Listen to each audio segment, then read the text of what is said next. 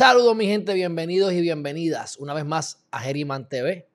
Hoy vamos a tener una entrevista o un conversatorio nuevamente con el licenciado Carlos Chever y vamos a estar hablando sobre unos temas que no necesariamente tocamos aquí todos los días en el canal, pero son bien interesantes porque tienen que ver con los aspectos legales, por supuesto, y de la ley antimonopolio. Y es cómo eh, el Tribunal Supremo de los Estados Unidos ha resuelto un caso en contra de la NCAA, ¿verdad? De la, de la, de la, como quien dice, la liga de la NBA, pero para, los, para las universidades.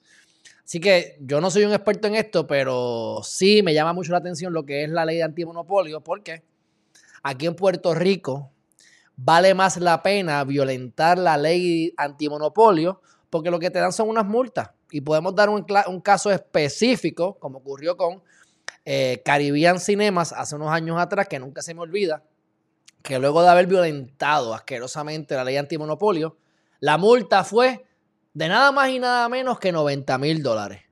Una cifra que posiblemente ellos hacen en una mañana de, de, ¿verdad? de transmitir películas. Así que, ¿para qué vamos a cumplir con la ley antimonopolio si nos podemos ganar millones de dólares y solamente pagar una multa de 90 mil?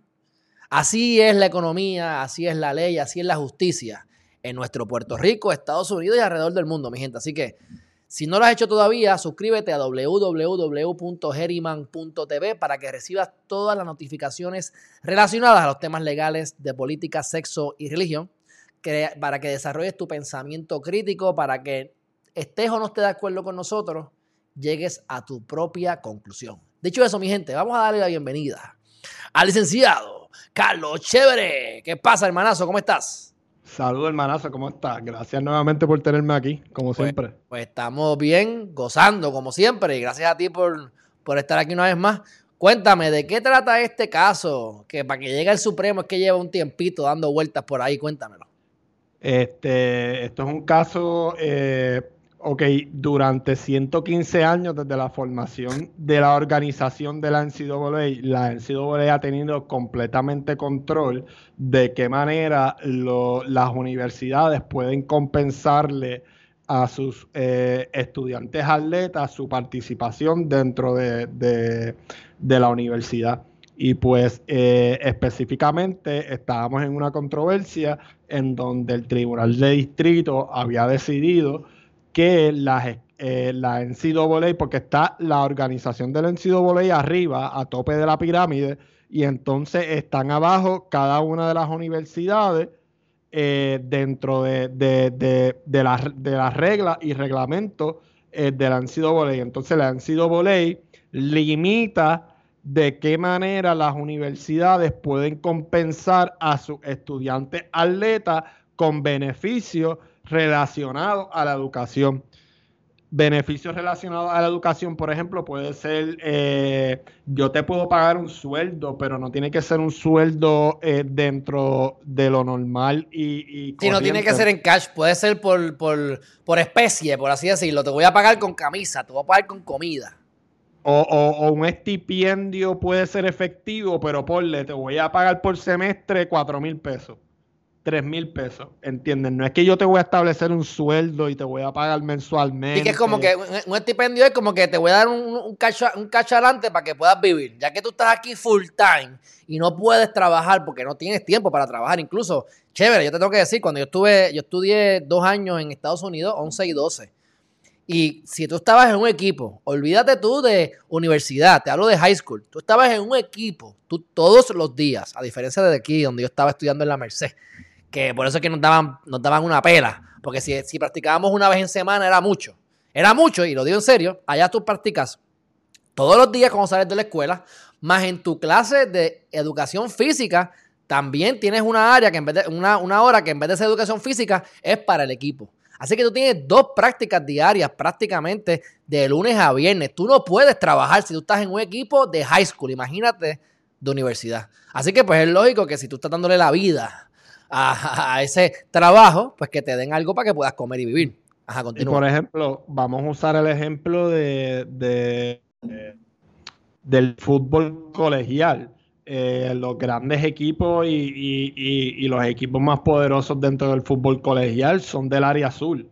Entonces, el reclutamiento o lo más que ves que se reclutan son, ya sea blanco o trigueño, son de, áreas bien pobres. No necesariamente que, no se eh, que no se reclutan áreas, pero, pero la tendencia. Entonces, entonces, hay muchos documentales y se ha probado cómo la NCAA ha castigado universidades y ha castigado atletas porque violan una, un reglamento de estos bien bobos y después no lo dejan participar en el equipo. De la nada esa atleta se queda sin la beca. Si se quiere quedar en la universidad tiene que buscar... En, es, un, es, es una, una situación que, todas estas vertientes que, que, yo estoy aquí resumiendo, pues se, se, se estaban discutiendo en este caso y se llevan discutiendo por muchos casos. Te voy a dar otro ejemplo también. Hay 20 estados, 20 o 19 estados que ya dentro de sus jurisdicciones han eh, reglamentado y legislado diferentes maneras que universidades dentro de su estado o dentro de esa jurisdicción pueden compensar eh, con estipendio a, los jugadores de sus universidades. Y más si son universidades públicas. Eh, entonces la, decisión fue unánime, la decisión la escribió Goldschmidt. Eh, tengo que destacar que Cábana, eh, mucha gente no sabe esto del Cábana, jugó baloncesto cuando estaba en Yale y actualmente él, él, es el coach de baloncesto de uno de los equipos de su hija. So que ya estamos ahí con, con, un juez que está completamente a favor como que de eliminar todo esto. Y, pues desde que salieron los argumentos orales, los, los jueces, este, ya yo decía que o, la, o, la, opinión iba a ser 7 a 2 o podía ser unánime, eh, porque se veía que, que la NCAA no tenía chance de, ganar estos argumentos. O sea, Cabana le escribió así como que, mira, ustedes no están por encima de, ley, de la ley. Como que la ley Sherman Act va por encima de todas las reglamentaciones de ustedes y porque ustedes sean una organización importante y lleven más de 115 años, no significa que pueden hacer lo que les da la Ok, este, este fue el que nombró Trump, ¿verdad? Cabana y Gorsuch, los dos los nombró Trump. ¿Cuál fue el que le trataron de meter a una mujer como si tuviese una chilla? Eh, eh, perdón, como si tuviese... Bueno, a Cabana lo acusaron de, de de molestar sexualmente a, una joven cuando estaba en high school slash pasando para universidad. Y eso fue que, hubo vista sobre eso y ella testificó, ¿verdad? Y como quiera lo confirmaron. Correcto. Y ese fue el que, escribió, el que escribió esta, esta, esta opinión. No, él, él, escribió como una mini concurrente. Concurrente, eh, ok. Pero el que escribió la opinión también la escribió uno nombrado por Trump. Ok. Ok, entonces, eh, para explicarle a la gente, en resumen, ¿Por qué? Porque yo vi que comparan, dicen, ok, es que, es que esta violación, si lo que está haciendo la NCAA la hacen los bufetes de abogados o la hacen los restaurantes, viola la ley. ¿Por qué entonces no va, esta no van a violentar la ley?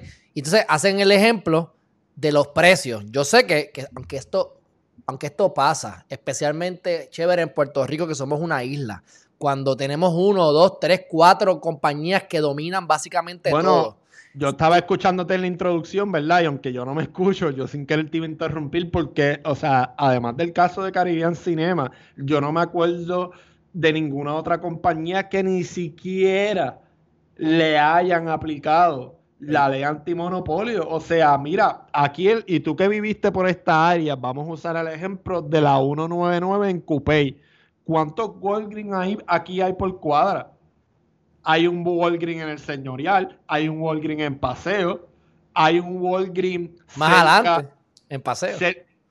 más adelante de Paseo hay otro y hay uno también en la Vicarrondo, por la como, si, como si tú fueras a ir por, por San Mary's, por la por la, la Biosa y doblas a mano izquierda, que es como en una cuesta. Que te lleva a, que te lleva a, que te lleva al señorial y tienes otra, y tienes otro. Te estamos hablando que esto es todo a, una o dos millas de, de, de la vuelta. Tienes otro, si no te acuerdas, también en por donde está este la Paraná.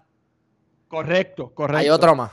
Entonces, tú vienes a ver, y, esto es algo que yo llevo argumentando hace un montón de tiempo. ¿Cuándo tú has visto que aquí ni siquiera hayan citado a Walgreens o al CBS? Porque esas son las primeras dos compañías que me vienen a, la mente en cuanto a monopolios aquí en Puerto Rico, pero aquí deben de haber mucho más. Y cuando fue la última que le pusieron una multa. Pero Walgreens, Walgreens tiene un monopolio de los precios de los medicamentos. Entonces, escúchate esto. Y tú sabes que yo, porque tomo los medicamentos te venden el bioequivalente más barato. Hay prácticamente una doble facturación porque te, te facturan como si fueran más caros y también te cobran más caro aplicando el plan médico. O sea, ellos tienen un control de todo, más el servicio es una porquería. Y extinguieron las farmacias locales aquí en Puerto Rico excepto alguna que otra. Y, nunca he visto nada. Este. Sí, me parece, me parece que es un. ¿Ah? No, no, que iba a empezar, pero, pero pensé que no iba a comentar nada. A, decir otra cosa de, la opinión. No, pues dímelo. No, que, que derrogó también directamente un caso de, hace 30 años, como que es la primera vez en 30 años que al Supremo llega una controversia y se decide de esta manera eh, un caso de los deportes colegiales. Y entonces en cuanto al comentario que, que hiciste de la distinción de los restaurantes Eso es lo que eh, y lo de los bufetes de abogados, eh, este caso yo creo que que, la distinción la quieren hacer aparte, no quiero decir yo que no debería de aplicarse a las otras empresas, porque como estás hablando de literalmente unos, unos atletas que están sacrificando su cuerpo y todo, no que los otros no lo hagan, pero literalmente, o sea, por ejemplo, fútbol, tú puedes recibir... Eh, eh que te saque de carrera y, te, jode, te, te, el cuello, o sea, te dé un concussion, te quedes paralítico, lo mismo un tobillo, y pues se ve algo más directo con, la esclavitud, como que con una servidumbre ahí directamente involuntaria. Y yo creo que, ¿verdad? Por eso es que hacen la distinción entre ese servicio, además de todos los billones y billones de dólares que le generan,